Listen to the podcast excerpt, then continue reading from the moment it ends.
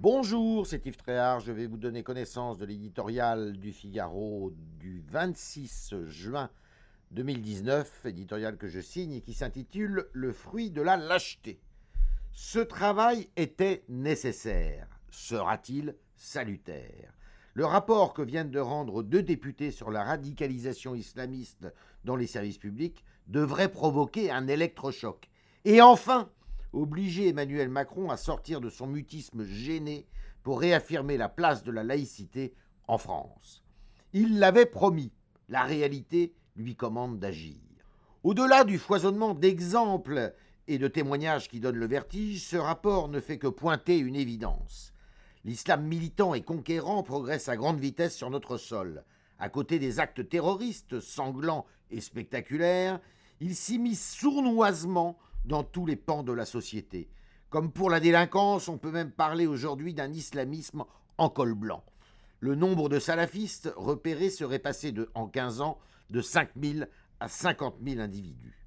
Depuis l'affaire du voile dans une école de Creil en 1989, réglée non sans mal par une loi de 2004, cette gangrène prosélyte est autant le fruit d'années de lâcheté que d'une bienveillance coupable des autorités. À force d'être accusés de racisme, d'extrémisme, d'islamophobie, tous ceux qui tirent la sonnette d'alarme passent pour d'affreux réactionnaires aussi intolérants qu'illuminés.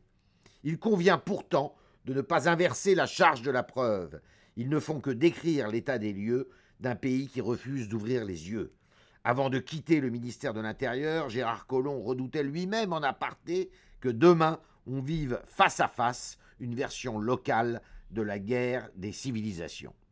Les auteurs du rapport émettent 35 préconisations pour contrer la radicalisation dans les services publics. Il serait certes préférable que des gardiens de prison au profil inquiétant ne soient pas transférés dans un centre de rétention pour mineurs. Sans doute faut-il, sans bouleverser l'équilibre de la loi de 1905 sur la laïcité, revoir notre arsenal législatif. Mais cela passe d'abord par l'envoi de signaux courageux de fermeté qui montrent la voie. On les attend du président de la République.